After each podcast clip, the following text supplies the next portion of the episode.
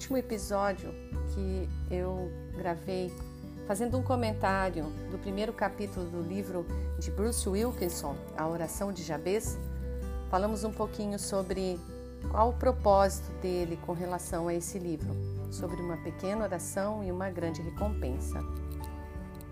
E agora eu gostaria de fazer uh, alguns comentários sobre o segundo capítulo desse livro. Então, quem não tem, eu tenho incentivado a adquiri-lo e fazer uma leitura, pelo menos uma vez ao ano. Você lê esse pequeno e grandioso e poderoso livro. E nesse capítulo 2, um, o Bruce fala um pouquinho sobre um, a oração, o início da oração de Jabez. O texto que ele usa para escrever esse livro está em 1 Crônicas 4, o versículo 9 e 10, que diz assim: Foi Jabez mais ilustre do que seus irmãos. Sua mãe chamou-lhe Jabez, dizendo: Porque com dores o dei a luz. Jabez invocou o Deus de Israel, dizendo: Ó, oh, que me abençoes e me alargue as fronteiras, que seja comigo a tua mão e me preserves do mal de modo que não me sobrevenha aflição. E Deus lhe concedeu o que lhe tinha pedido. Então Bruce diz assim que uma vez ele estava num retiro espiritual com os jovens da igreja e havia o grande preletor que era um mentor espiritual na casa dos 70 anos e que tinha influenciado muitas pessoas por um longo período de tempo. E numa manhã do primeiro dia, ele estava a caminho do banheiro quando ele passou perto do quarto do seu mentor e viu que a porta estava entreaberta e esse homem acabara de se ajoelhar para orar. E ele pensou: quero saber como um gigante na fé começa as suas orações. E ele parou um pouquinho e ficou ali escutando. Uh, como será que ele vai orar? Pelo, pelo mundo? Pela salvação das almas perdidas? Pelos todos os pecadores? Mas o que ele ouve da oração daquele homem, da boca daquele homem é: Ó oh Senhor, a primeira coisa que te peço nesta manhã é que abençoes a mim.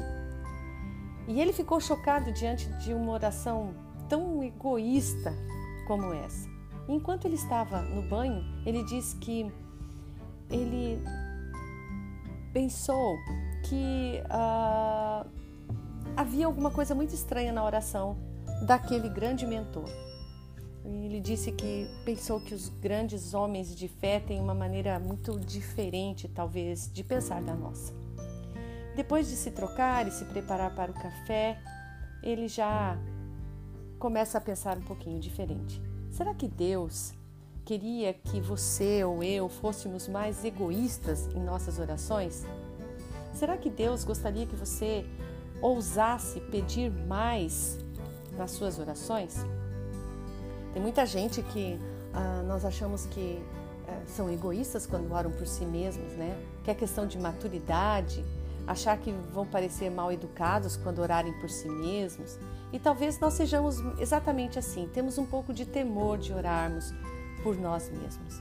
Mas a verdade é que o Pai do céu deseja muito te ouvir. Ele quer ouvir. Mas qual foi a oração de Jabez? Mas quem foi Jabez? Vamos dar uma olhada primeiro é, para conhecer. Né? Vale a pena pensar e vale a pena conhecer um pouco desse homem.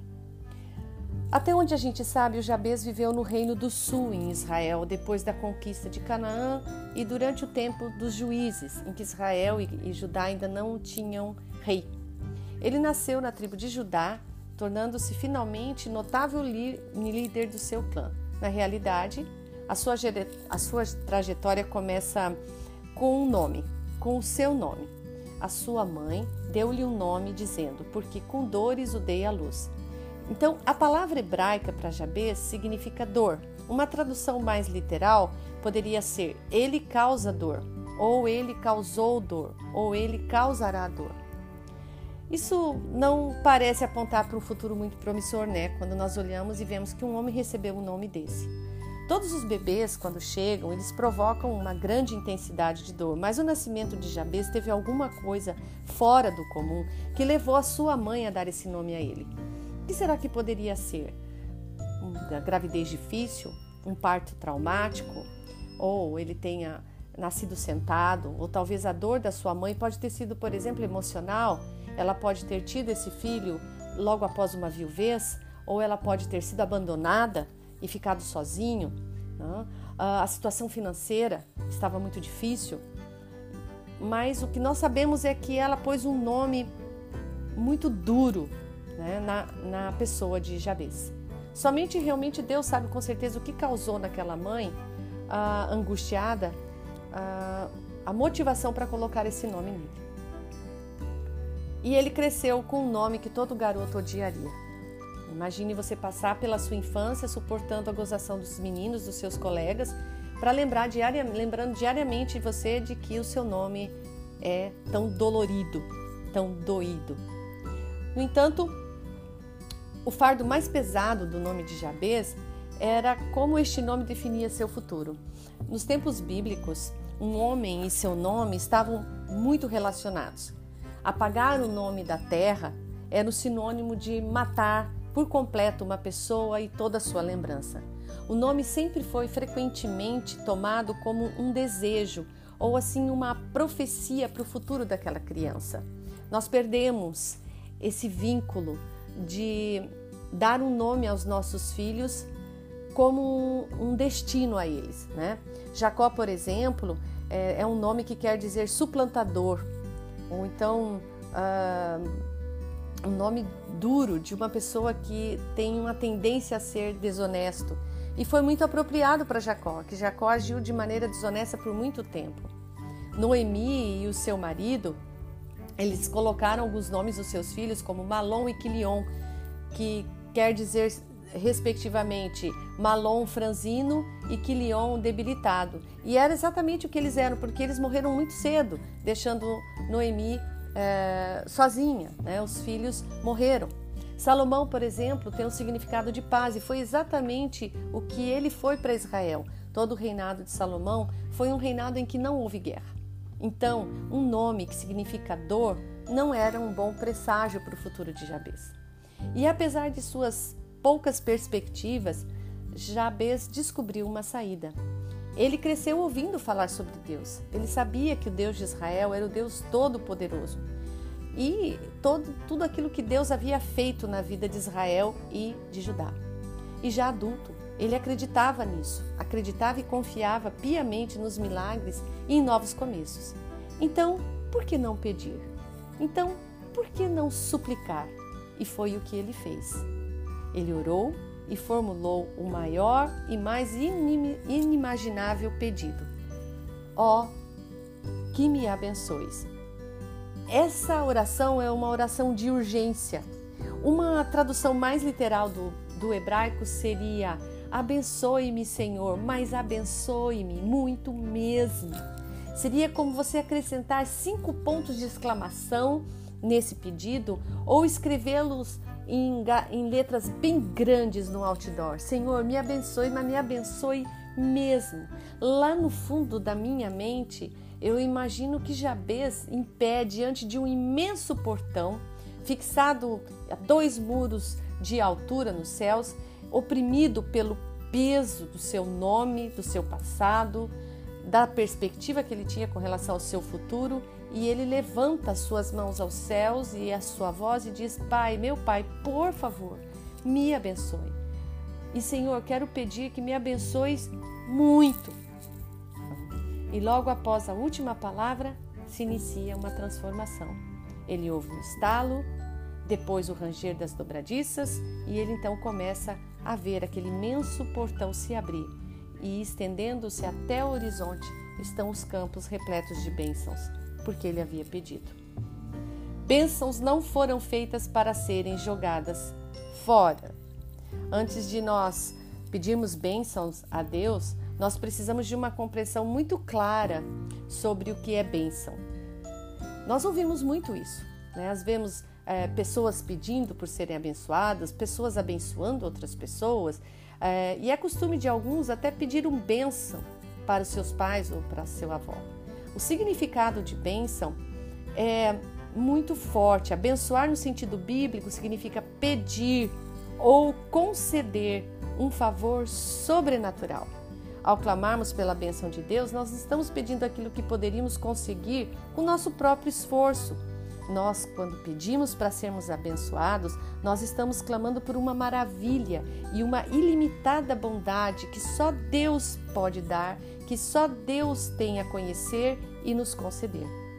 É este tipo de riqueza que o escritor de Provérbios diz: a bênção do Senhor é a base da verdadeira riqueza, pois não traz tristezas e preocupações. Está lá em Provérbios 10, 22, foi Salomão que escreveu. E nós vemos que uh, o pedido de Jabez traz esse aspecto. Ele deixou inteiramente nas mãos de Deus a natureza da bênção. Ele não exigiu algo específico. Ele não exigiu onde, não exigiu quando, não pediu como Deus faria isso. Ele simplesmente pediu que Deus o abençoasse. Esse, esse tipo de confiança radical nas boas intenções de Deus para conosco não tem nada a ver com a, com a doutrina da prosperidade. A, doutrina da prosperidade prega, prega que se você pedir um Mercedes para Deus, Deus vai te dar.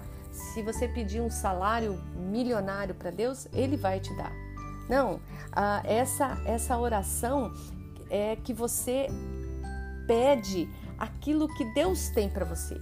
Você pede a Deus que ele, que ele te dê nada mais, nada menos do que Ele tem reservado para você. Quando nós buscamos a bênção de Deus como valor máximo para a nossa vida, estamos nos jogando de corpo inteiro no rio da vontade de Deus, do seu poder e de seu próprio propósito para nós.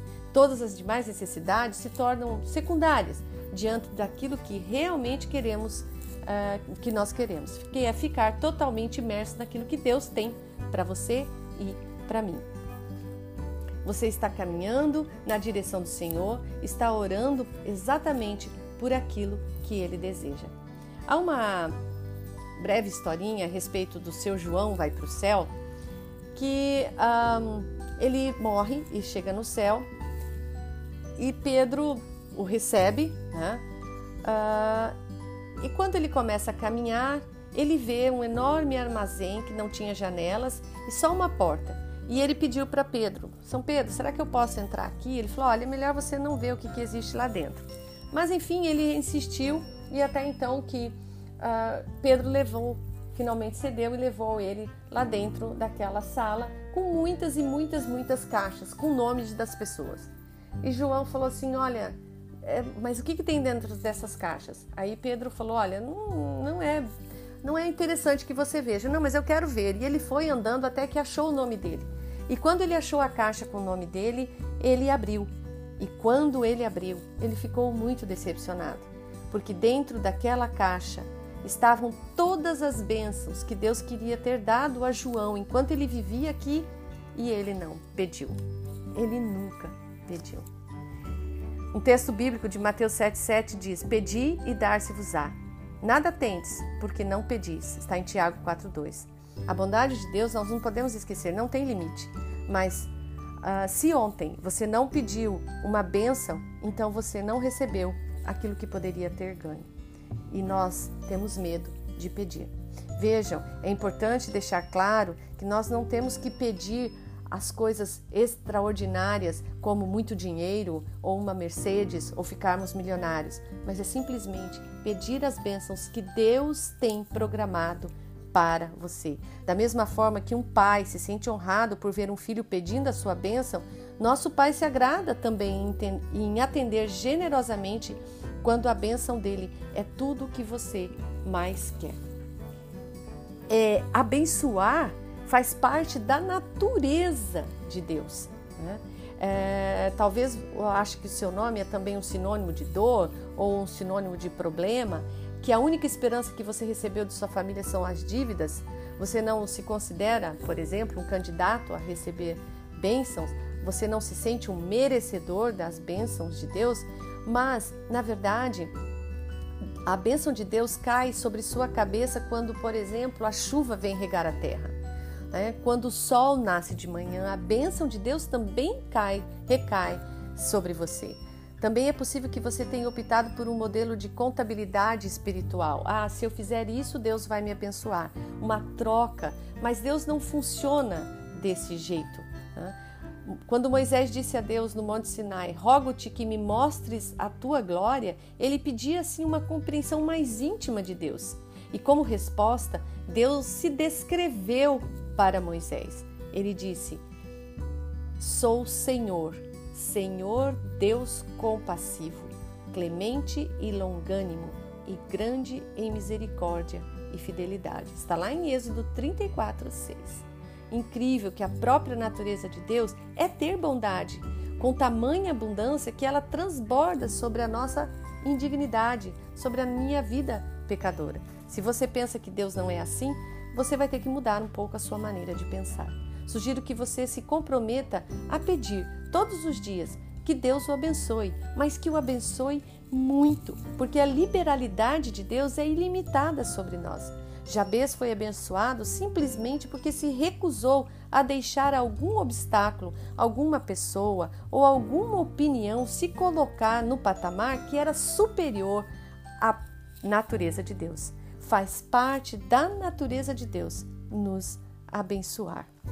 Nem o nome, nem o destino que as pessoas talvez tenham traçado sobre a vida de Jabez o impediu dele pedir a bênção de Deus. O que realmente importa é saber quem você quer ser e pedir isso a Deus. Através de uma simples e confiante oração, você pode mudar seu futuro. Você pode mudar aquilo que vai acontecer no próximo minuto da sua vida.